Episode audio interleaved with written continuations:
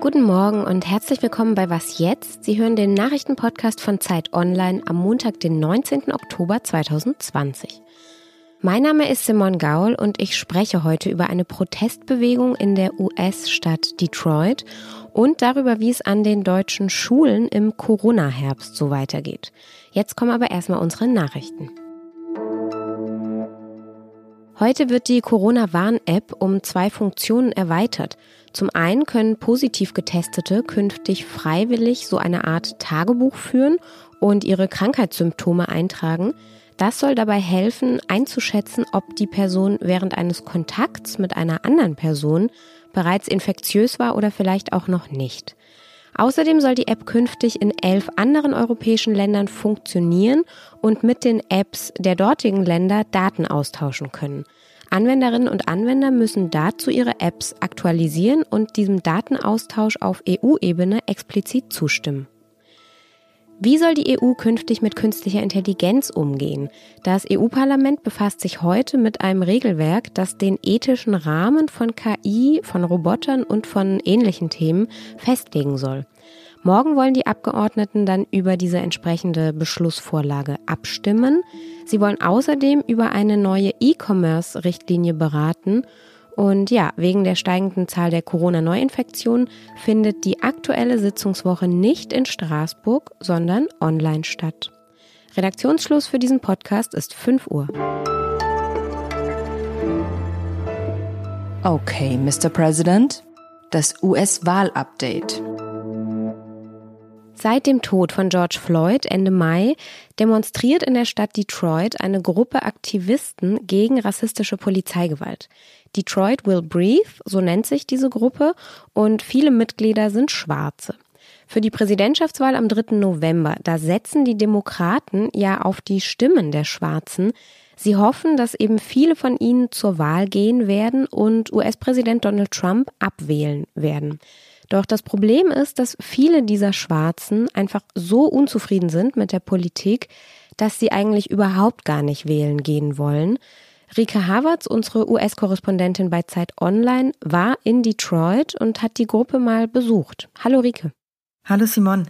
Wer sind denn die Menschen eigentlich von Detroit Will Breathe? Was ist das für eine Bewegung? Das ist eine relativ neue Bewegung. Die haben sich gefunden, nachdem Ende Mai George Floyd gestorben war. Da gab es auch in Detroit viele Proteste. Die waren dann an einem gewissen Punkt nicht mehr organisiert. Und dann haben sich da so zehn, zwölf Leute zusammengefunden, so Grassroots-mäßig und haben gesagt, okay, wir müssen das weitermachen. Und zunächst wollten sie eigentlich nur über eine Website immer zu Demos aufrufen. Aber mittlerweile, fünf Monate später, heißen sie Detroit Will Breathe und machen jetzt weiter mit Demos, mit Aufrufen Aufrufen zu Widerstand gegen Rassismus, Polizeigewalt und es ist aber eben tatsächlich eine Grassroots-Bewegung. Also man kann gar nicht so genau sagen, wo da der Kern ist, wo es anfängt und aufhört, aber sie treffen sich jede Woche und gehen auf die Straße, um ihre Ziele umzusetzen. Und diese Ziele sind ja vorrangig Polizeigewalt bekämpfen, wenn ich es richtig verstanden habe. Also es sind ja durchaus politische Ziele. Gleichzeitig haben die Menschen dir gesagt, dass die meisten von ihnen nicht wählen gehen wollen. Wie passt denn das zusammen? Für die, mit denen ich gesprochen habe, für die passt das zusammen. Ihre Ziele sind, wie du schon gesagt hast, vor allen Dingen gegen rassistische Polizeigewalt zu demonstrieren, aber eben insgesamt gegen Rassismus, gegen Unfreiheit und Unterdrückung, wie sie das nennen. Und dafür sagen sie, braucht es einen radikalen Systemwandel. In ihrem Denken hat das politische System der USA versagt, hat es den Menschen gegenüber versagt, die hier unterdrückt werden. Und äh, in diesem System wird es keine Veränderung geben. Und deswegen sagen Sie, wir brauchen etwas anderes. Und deswegen glauben Sie auch nicht unbedingt daran, dass Wählen etwas daran verändert, beziehungsweise dass Washington etwas daran verändert. Washington ist für Sie weit weg. Und Sie sagen, auch ein Joe Biden adressiert das Thema Rassismus nicht angemessen genug. Und deswegen macht es keinen Unterschied, ob man ihn wählt oder gar nicht wählen geht, weil es wird sich nichts ändern. Für die Demokraten sind ja vor allem schwarze Wähler auch eine Zielgruppe, auf die sie auch so ein bisschen hoffen. Ist das, was du in Detroit jetzt beobachtet hast, ist das denn was, was vielleicht auch in anderen Städten so ist? Also ist das vielleicht ein bisschen typisch für diese Gruppe auch, dass viele so sehr frustriert sind, dass sie gar nicht wählen werden? Ich kann das natürlich jetzt empirisch nicht für alle Städte in den USA sagen, aber es gibt hier große Sorge davor, dass eben viele junge schwarze Aktivistinnen und Aktivisten oder einfach auch nur junge schwarze Bürgerinnen und Bürger nicht wählen gehen, weil sie es ähnlich sehen wie die, mit denen ich in Detroit gesprochen habe. Ich glaube, die ältere Generation von Schwarzen hier in den USA, die wählen eher. Da hat Joe Biden auch eher ein Fundament. Und es ist so, wie du sagst, die schwarzen Wählerinnen und Wähler sind für die Demokraten wichtig. Barack Obama hat sie natürlich in großem Maße gewonnen bei seinen beiden äh, Kandidaturen. Hillary Clinton hatte auch im Vergleich zu Donald Trump mehr schwarze Wählerstimmen. Aber insgesamt sind bei der letzten Wahl vier Millionen Menschen nicht wählen gegangen, die vorher Barack Obama gewählt hatten. Und darunter waren ein Drittel schwarze Wähler. Und um die geht es jetzt. Es müssen eigentlich so viel wie möglich aus Joe Bidens Sicht Menschen wählen gehen, damit er möglichst viele Stimmen bekommt kommt und die Marge zu Donald Trump möglichst groß wird. Und ähm, ich glaube schon, dass es viele junge schwarze Wählerinnen und Wähler gibt, auch äh, insgesamt viele junge Leute, die sich nicht sicher sind, ob sie wählen gehen, weil sie vieles an diesem System sehr kritisch sehen. Danke, Rike. Schöne Grüße nach Washington. Danke, sehr gern. Grüße zurück.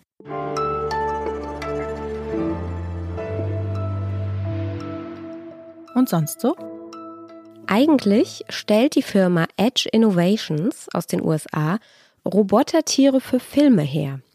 Nun setzen die Produktionsfirmen großer Kinofilme heutzutage aber viel eher auf Computeranimationen als auf solche Robotertiere. Und so erprobt also die Firma Edge Innovations jetzt ein neues Geschäftsfeld. Die Firma hat einen Delfinroboter gebaut, der in Delfinarien anstelle von echter Delfine diese Kunststückchen vorführen soll, wo die Leute dann zugucken können, wie Delfine aus dem Wasser hüpfen, Salti machen und so weiter. Wer mag, der kann dann auch mit diesen Delfinrobotern schwimmen gehen. Und jetzt muss man natürlich sagen, da es diesen echten Delfinen in Gefangenschaft oft nicht besonders gut geht, ist die Idee eigentlich irgendwie bestechend. Die Frage ist nur, werden Menschen in ein Delfinarium gehen, um sich Roboter anzuschauen, die Delfine imitieren und programmierte Kunststücke vorführen? Also liegt die Zukunft dann vielleicht auch in Roboter-Elefanten, Roboter-Giraffen und Roboter-Panda-Bären-Babys in den Zoos? Ich weiß nicht so recht. So irgendwas gefällt mir nicht an dieser Vorstellung.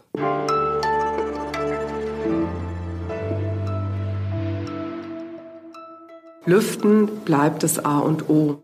Genau, oder noch genauer gesagt, alle 20 Minuten sollen die Fenster im Klassenraum drei bis fünf Minuten offen sein. Das sind die aktuellen Empfehlungen der Kultusministerkonferenz der Länder. Es wird also kalt in den deutschen Klassenzimmern, wenn der Unterricht nach den Herbstferien wieder losgeht. Gehört haben wir da gerade Stefanie Hubig. Sie ist die Vorsitzende der Kultusministerkonferenz und am Freitag hat sich diese Konferenz darauf geeinigt, dass die Schulen erstmal offen bleiben sollen. Schule ist Lern- und Lebensort. Und für Schülerinnen und Schüler, für Lehrkräfte, aber auch für Eltern ist es zentral, dass Präsenzunterricht stattfindet. Wie erleben denn nun aber eigentlich Lehrerinnen und Lehrer den Alltag an den Schulen? Meine Kolleginnen Judith Luig und Pavin Sadig haben mit einigen von ihnen gesprochen und Judith ist jetzt hier bei mir am Telefon. Hallo. Hallo. Ihr habt Lehrerinnen und Lehrer gefragt, wie es ihnen jetzt so geht momentan an den Schulen. Was haben die euch denn erzählt? Ja, wir haben mit ziemlich vielen Lehrerinnen gesprochen und Lehrern, weil wir zuerst gedacht haben, äh, wir suchen jemand, der so richtig äh, eine krasse Geschichte erzählt und total in der Krise ist und sagt, es geht hier gar nicht, alle 20 Minuten lüften und so, das schaffen wir nicht. Aber wir haben dann festgestellt, dass viele Lehrerinnen sich jetzt äh, ganz gut arrangiert haben mit der Situation und auch durch die Erfahrungen, die sie gemacht haben, äh, sehr, sehr viele kreative und spielerische Lösungen eigentlich gefunden haben. Und auf lange Frist ist es vielleicht noch nichts, aber so insgesamt hat uns unsere kleine Umfrage da sehr positiv gestimmt. Was sind das denn so für Lösungen? Also wir, sehr schön fand ich, dass zum Beispiel ein Teil der Klasse im Blumenbeet Flöte, zwei Musiklehrerinnen hatten wir jetzt dabei, äh, die wir gefragt haben und die uns so ein bisschen erzählt haben, wie sie halt jetzt mit denen damit umgehen, dass gerade Singen ja sowas Gefährliches ist. Also zum Beispiel einfach mal leiser singen und so versuchen, die eigene Stimme ganz extrem zu erfahren, sowas natürlich. Und dann eher die, äh, die billigeren Lösungen, wie man sagt, dass man ähm, die Klasse dann einfach aufteilt und eben da, wie in dem Fall jetzt nach, nach draußen schickt. Ähm, das andere können jetzt sein, was man gerade mit kleineren Klassen macht, äh, ist, wenn das Lüften zunehmen wird, dass man dann aus den Decken ein Spiel macht und das irgendwie in den Unterricht integriert zum Beispiel. Also solche Lösungen sind es. Also im Grunde ein sehr pragmatischer Zugang. Was ist denn dein Eindruck? Kann das funktionieren den ganzen Herbst, Winter durch jetzt so? Naja, es wird schon große Herausforderungen geben. Also was ich sehr beeindruckend fand, war ein Lehrer in Nordrhein-Westfalen sagte mir, ähm, dass man durch das Lüften jetzt auch wieder soziale Unterschiede merkt. Und da hatte ich zum Beispiel gar nicht drüber nachgedacht. Aber er sagte, ja klar, die einen haben jetzt wieder Eltern, die ihnen die äh, Astronautenausrüstung geben können. Dann sitzen die halt mit ihren Skijacken da im Unterricht und die anderen haben Eltern, die das vielleicht morgens einfach vergessen oder die sich gar keine Skijacke leisten können. So, das fand ich, äh, fand ich schon sehr eindrücklich. Und da würde ich sagen, klar, es gibt immer noch große Herausforderungen, es gibt immer noch äh, viele Unsicherheiten, aber ich glaube, so insgesamt haben äh, Lehrerinnen und Lehrer und Schulleiter vor allen Dingen einfach sehr viel gelernt. Und ich glaube, deswegen haben sie sich ein bisschen mit Eigeninitiative auch in, in sehr vielen Fällen sehr gut aufgestellt, was natürlich nicht die Politik aus der Verantwortung entlässt. Also es wird schon ein herausforderndes Schuljahr. Danke, Judith. Du wirst das ja weiter für uns beobachten. ja, wir bleiben dran.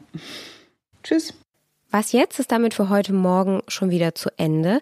Um 17 Uhr bekommen Sie wie immer unser Update und bis dahin, wenn Ihnen langweilig ist oder Sie drängende Fragen haben oder kritiklos werden wollen, dann schreiben Sie uns wie immer an wasjetzt.zeit.de. Ich wünsche einen guten Start in die Woche und sage danke fürs Zuhören. Tschüss. Ja,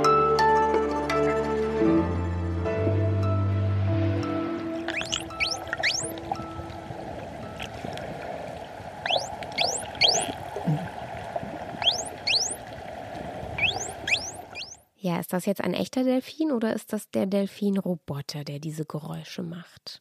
Auflösung gibt's in den Shownotes.